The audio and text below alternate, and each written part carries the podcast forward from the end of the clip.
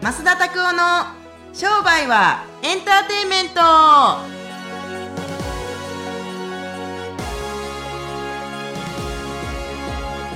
ワ e カム to 商売はエンターテインメントはい、はい、こんにちは。こんにちよは。ろしくお願いします。よろしくお願いします。もう8月もそうですね。終わりにええええ近づいて、そうなんですけどね。はい、すみません、ちょっとやっと切ります。はい。はい、終わっちゃうんですけど、今年の夏、どうでしたかいやー今年の夏初めてやったことが1個だけあって、うん今年の夏はチューブを1回も聞かなかったんですよチュー ブ夏のねチいュつーもブ夏チューブ聞いてる。なんかね1回ぐらい聞くんですけど、はいこのなんか台風とともにこのチューブが消えていたって感じですねチューブ聞かなかった。聞かなかったんですねなるほど。初めてじゃあ聞か今なかっ年たの夏は何の曲音楽を聞いたんですか今年の夏はですねなんか風変わりなレミオロメンと聞いてましたねレミオロメン。はい懐かしいですよね、えー懐かしい。そう、粉雪ね。それ冬のですよ服冬の歌ですね。。そうそうそう、粉雪ですけれども、とか聞いたりとかはい。なんかね、あ、あの引っ越しをね、ちょっとまあ、あのードタバタ劇の中でしちゃったんで、はいあれなんですけれども。その時にやっぱり欅最近あんま聞いてないなと思って。僕はやっぱり調子良くなる時ってね。欅やっぱ聞いてるんですよ、はい映像のちょうど PV というかプロモーションビデオみたいなのがあるんです欅けれっていどうものは欅坂46です。欅坂46で、この前ちょっと出張行った時にクライアントの人が「増田先生欅坂好きなんですよね欅坂かけながらちょっとあの会場まで会場ってあの研修場まで行きましょう」って言われてやったんですけどなんか聞いたことないなと思ったら乃木坂だったんですよ。 それねもうボンミスもいいとこでもはい。なんかロうーソンでやってるのはあれはね今欅今坂で欅す坂ですよね。セブンイレブンでやってるのは乃木坂さんですすごい白ね。石麻衣さんねえ、二人二つのグループが違うコンビニでやってるの。多分今そうそうローソンでやってるのはへー欅坂ですよね、平手さんとかのリーダーセンターなのるほどで白石さんとかのやつはセブンイレブンですよねなるほどど全然知らなかっフた。ァミリーマートもなんか違うのやってるよフほァんミとリーマートもなんかやってんじゃないかでななんか子供たちはがいローソンで、その欅坂なのではなくてプリキュア？おうおうおとうあとなんか仮面戦隊もスタンプラリスタンープスタンプラリーあるんですよあれってでもさ違うローソンに行くとまた違うスタンプ教えてっていうやつなんだよねあそそううそうそうそういうことなんですよあれびっくりしちゃった面白いですよねそうそうっていうのがあるんですけれどもあれ夏休みああそうなんですかねなのかなすごいねで去年もやってたよって言って他の子が教えてくれていや特典をねやっぱり企業の人たちはおもちゃの企業とかはやっぱり、いっぱいむちゃくちゃ考えてるよねうーん番組例えばコンビニ特典スクラッチカードとかポスターとかやっぱリンクしてるんだいろんなところで本当にもうなるほど僕あのこの仕事やってからやっぱり気をつけて見るようにしてますけれどもあのもう今度く10月かな11月かななんか東京ドームで藤井フミヤさんのなんかコンサートがあるんですけれども、これもやっぱりもうどこの会どこのコンビニでもやってるねもうセブンイレブンもやってるしあのロッピーでもやってるしファミ何コ何をやってるファのミあの販売をあああのあるやんポスターでこんな人たちのなんか、はいはいはいはいあのコンサートが何月何日ありますよ、はい S 席が7500円ですよとかやってるやんうんか、うんうんうんもうすごいねもう狙ってやっぱりこう1年後とかからやっぱ1年前ぐらいからやっぱ仕掛けていくらしいよ、やっぱりねうん、でそれで2万7000とかだって服とかもそうじゃない全部その流行カラー決めるのも1年前とかからだしやっぱそれぐらいじゃないとできないのねファッション雑誌とかってやっぱりすごいですね今年のカラーはとか今年そうそうの例えばファッションのそうそうポイントはとかってやったりしてるからやっぱりその流行り自分たちがやりたいことももちろんそうなんですけれども、うんうんうんみみんなが着ている服とか流行ってるものとかあとはなんかあのファッションリーダー的な人たちをね起用していくそとかうねそうそうでだからあ秋のコレクションが夏にあったあれ夏春とか夏にあるんだよねあーもうそうな早んいですよねそやっぱすごいなと思いますけれどもそんな感じでいやぜひすごいねコンビニ行ってみてくださいそんな話知らないよという方は多分これ全国でやってるはずだようねあ全国でやってますよね共通共通だと思うんいでやーすごいよねはいあとはなんか決済システムのすごさあのアップルペイのこの広がりの良さねアップルペイ広がってるアップルペイ結構広がってますよへーなんかスイカがアップルペイとかあとはユニオンバンクじゃなくてユニなユニオンペイあの中国の人たちが使うようなあー中国人の人多いからね必ず銀座とかでも使えますけどこん銀座は中国人の人ばっかりだすごいよね私の友達がこんなこと言っちゃあれだけどとか言って銀座でご飯食べる時はもうね土日とかは銀座では食べれないから日本橋まで行くとか言ってへーなぜかというと中国人の人が多いからって言ってたあそうなんですねほとんど中国の方なんですってへー銀座面白いですねはいだんだんだんだんなんか中国とか韓国とか香港とかのなんか植民地になってるんじゃないかなと僕思いますけれども植民地っていうよりもやっぱり日本が安いから来やすいんでしょうねへえすごいね松清とかでもタックスフリーとか普通にやってるもんねねえうんはい素晴らしいということで今日は、えー早速商売のされてる K さんええ久保さんからの質問をいきたいと思います K さんって言う必要あったのかないですね。うんはい、はいということで、えー売り上げが上がってない時に、まず見直さないといけないところはどこですかまた、自分が人の目を気にして動けない時があるので、売り上げを上げるために、人目を気にせず動くためにはどうしたらいいですかっていう質問をいただきました。はい、えっと悪くなってくるとお業績が悪くなってくると守りには入り始めるんですけれどもこれが悪くなるきっかけですねどう考えてもじゃあ攻めなくっていいでプロテクトし始めるのはすごいいいことなんですよでもじゃあ次攻めるにはどうすればいいかその守っていくんですけれども次の攻めを考えながら守っていくんだったらいいんですけどただなんかもう経費使わないとか削減とか今まですごい効果があったものでさえも削減とかなったりすると余計売り上げ下がるわけじゃないですかだからそうそう入れどころと下がりどころを僕は決算書とかで見た方がいいと思います本当にだしで何ですかもう一つあえっの、と、ひうん、売り上げ売り上げが上がってない次の質問。うんうんは、えー、と自分が人の目を気にして動けない時があるので売り上げを上げるために人の目を気にせずに動くためにはどうしたらいいですかこれはねやっぱり僕は考え方一つだと思いますけれども誰も自分のことなんか見てないですよ全然本当はああ自意識過剰になってるだけあの嫌われる勇気ってねあー何回も何回もあのありましたけれどもあの前回とかでも、あのーやっぱそうすごい響いた言葉が一つあって自分のことを気にしてるの自分だけ他人たちは自分のことしか気にしないうん自分のことしか気にしないから見られてる感じするんですけれども多分単一でその辺歩いてても多分そんなにあの見られてないと思うんですよね忘れるじゃないですかほんで人の記憶ってパッパッパッパッパってすぐ移り変わるからうわ何あの人とかと思っても次にはもう自分たちの SNS でな何いいねついてるとか関心事っていうのはやっぱり移り変わるのが早すぎる今の時代は。昔まではね情報とかがなかったからパッパッパッパッって変わることはなかったですけれども自意識過剰になりすぎて動けないっていうのはそれそれこそ自意識過剰だと思いますのであんまり気にしない方がいいですよ。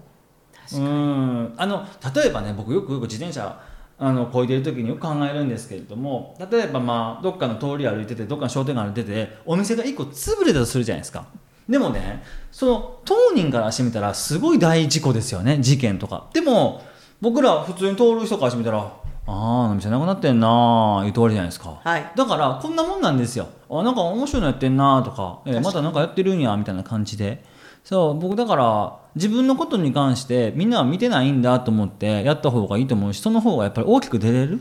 そうと思いますからそうなんかねあのー人の目って誰の目なんでしょうねこういう場合ってどういうことが多いんですうんいか商売されてる方って皆さんい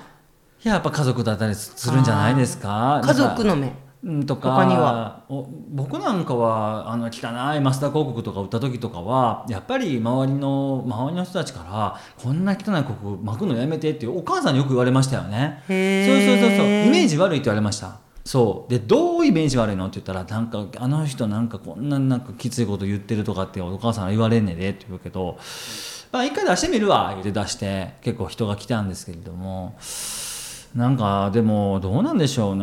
るほどあのなんかね例えば仕事で社長やってたりすると部下の人たちの目がああるからなんかあんまり高揚感の使い方しいひんとかこういうふうに見られるからこういうふうにしいひんとか従業員のことを思って従業員ファーストを思って多分やってるのはいいことだと思いますけれども僕からしてみたらでそれでね社長が楽しかったらいいんですけれどもでもそれで例えば社長が窮屈でなんかもう肩身の狭い思いしてるんだったらなんかどっちが社長なんですかって話になるから、そうそうそうそうそう誰の見た目って結局周りっていうのは自分の結局なんか損得とか損とかある人たちには名じゃないのなるほどと思いますけどお客さんとかねへーそうでもお客さんって結局僕らもそうですけれども結構刺激的なもの待って待ってたりしますよ。確かにそうアンチテーゼなこと言ってくれるのを待ってるけれども誰もなんか皆さん手をつないで円を円になって歩いていきましょうみたいな感じになってたりするとつまんないよね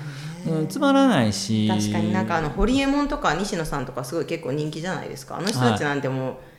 どちらかといったらもう反発反発反発使うこと最初にガッッてやって結局だって西野さんなんて多分芸人なのになんかオンラインサロンとかやってお金の亡者なんじゃないかとか多分相当叩かれてたけど今となってはもうねみんなすごいなこの人みたいな感じでついてってったりとかするっていう意味ではね人の目気にしないでやっていくと表参道ヒルズのところで西野さんとトヨタのコラボレーションの車できてましたけれどもデザインのねだからアンチテーゼはいいんじゃないのねそういうところ本で当ですねでもねこれもねちゃんとフォーミュラーがあってある人気になってからアンチテーゼなこと言ったらちょっと人気あるけれども人気が出る前にアンチテーゼなこと言ったりするとただの反感として終わるだけなるほどだから僕らは影響力インフルエンスっていうところをやっぱりもっと考えないといけないただなんか違う人と違う発言をすることがインフルエンスだと思って勘違いしている人たちが多いんですけれども社会的地位っていうのが母体にある上でのアンチテーゼであれば社会的に認められるんですけどもただなんかその辺の人たちが「あいつ死ね!」とか「あいつバカだ!」とか「あの政治家なんか死んでしまえ!」とか「山本太郎何お金集めすぎやろ!」とかね言うててもねただのなんか弱者って弱者なんですよ。確かね難しいあの孫子の兵法の言葉で弱者は格欲の構えをしてはいけないというのがあるんですけれども格欲の構えというのはつ鶴が翼を広げた時の大きく構えることですけれども弱者はそれをやっちゃダメだと強者になってから格欲の構えをするべきだとだからあのな何が言いたいか何が言いたいかっつったらあの自分が力ないな影響力ないな例えばあの Facebook とか僕 Instagram とかちゃんと本気でやってへんから何とも言えないですけれどもあんまいいねつかへん人とかもしくはなんか影響力がない人たちが大きなこと言ったって誰も聞こえてない。からあの別に気にする必要ないと思いますし、僕なんかは全然大きくないから何言ってても別に誰も見てないからそうなんか熱いでんなとかってつべたりするんですけれどもでもこれがもし総理大臣ぐらいの影響力ドナルド・トランプさんぐらいの影響力があったら熱いでんな言うてそう言うたら多分なんかなんでしょうねまあ熱いでんなとは言わへんかもしれんけれども僕らが例えばほんまもう港区角膜の落としたろか、まあ、税金高すぎやろとかね言ったとしても別に何も響かないと思うんですによ。確かにでももしこれドナルド・トランプさんが東京の港区に原爆を落としたのかなったらもうこれ国際問題なんですよ、 はい同じ発言でもね、本当にそう、んだからやっぱりその影響力という意味でもアンチテーゼな発言するのっていうのはすごくいいことだと思いますけれどもただやっぱりうんまあでも質問戻ると、うんうんこう人目を気にしてちゃうそれが言えないっていううーんことはまああの気にしてるのは本人だけですよそういうことですね残残念うん残念残念残念、うんということでそう本人だけだっていうことなので久保さん、はいぜひですねはいちょっと目立つぐらいのことやっていただければとああいや本当にそう思うわだって売り上げ上がった方がいいもんねまあ本人にとっ望んでるなら本人にとって何が大事なのかっていうことを自分で問い自分で自問自答しないといけないかもねそうですね何が大事だから人の見た目が気になる人たち例えば売り上げと人の見た見る目というかイメージがもし天秤であるとすれば僕は人の見る目よりも売り上げの方が高いから 重いから別にそう変な確かに変なこと言ったりとか変なことがしたりしますけどでもこれがやっぱりあ,、まあ、あの人いろんな人周りの23人の人たちからいろんなこと言われるのが嫌やからやっぱうん変なこと言えないとかまあそっちが高ければい思った通り生きてるってことですもんね質問はただ一つであなたにとって最も大事なものは何ですかってだけ。確かそう僕は人の見た目なんてあんまり気にならないしこれで家族とかに迷惑もかけますけれどもでもそれが迷惑かかってると全然思わないというか自分が迷惑かかってると思ってないというか自分が変な目で見られてると思ってないから別に何も思わないんですよそうなんかそんな発言してもって感じ、はい売り上げさえ上がるんだったらそれでいいかなって重要なことあるんでははいありがとうございますこんな感じになりはーいということで、ぜひ参考にしていただければと思います。はいでは今日のね、ちょっとね、はい僕ね、あのね、これね、 始まった時にね、はぁと思ったんですけど、エアコンも消してへんわ、本も持ってきてへんわと思って、はい今回はですね、あの、ちょうど今、あ事務所というか、あの自宅をちょっと引っ越しして、はいバーって本の整理してて、もう一回これ読もうと思う本を、はい5つぐらいピックアップしたんですけれども、はいあの今日はですね、はいあのビル・ゲイツ「未来を語る」っていう本ですねアスキアスキ社はいから出てる、ビル・ゲイツうんうん未来を語るっていうのがあるんですけれども、これ本当に二十数年前にビル・ゲイツさんが書かれた本なんですけれども、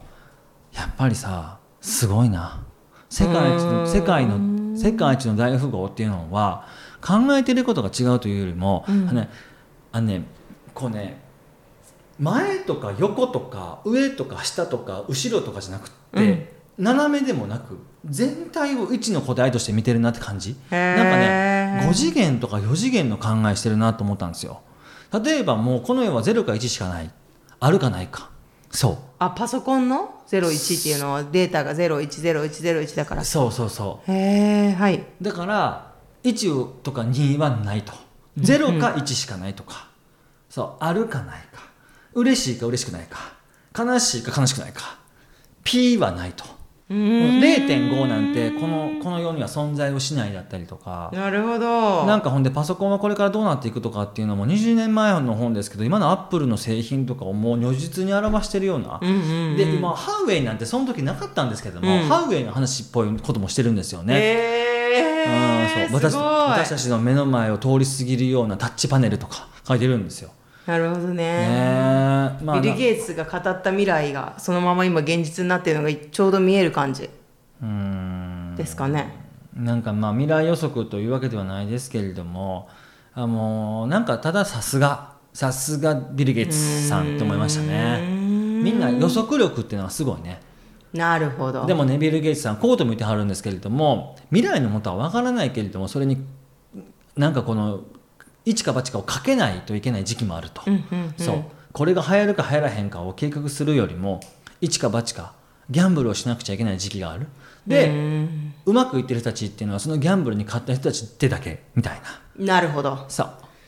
面白そうこれはむちゃくちゃ長い本ですけど長いんだ大きい分厚いですね、結構分厚いですね、はい僕はあのブックオフで100円で買いましたけれども、うんあーでも100億円ぐらいなんじゃない頑張って読んで実践したら、なるほどあと思いますけどぜひ皆さんん面白かったこれは面白そうですねそうそうビル・ゲイツ未来を語るっていうビル・ゲイツさんが唯一書いてる本じゃないですかあ本人が書いてるんです本人かが書いてますよわおじゃあこれは面白いかもしれないですそうね当時アスキーってねあのあーなんていうんですか日本のマイクロソフトの社長さんの成毛さんがあー書いた編集した本ですけれども簡約した本ですけれどもめちゃめちゃ面白いですねねうんはい、はい、ぜありがとうございひます読んでみてくださいはい今週のおすすめ本はあのビル・ゲイツさんが書いた「ビル・ゲイツ未来を語る」でしたはいはい、えー今日もこのインターネットラジオを聞いていただきありがとうございます。ぜひですね、あのこちらの感想をじゃんじゃんじゃんじゃん送っていただければと思います。またあの登録ボタンをポチッと押してください。するとですね、一番最新のアップデートされたラジインターネットラジオの、えー番組がですねあなたのもとにお知らせが来ます、うんということで、えーぜひですね登録ボタンを押していただければと思いますはいそれではまた来週9月お会いしましょう、ありがとうございますさようなら良いは良い8月をさよなら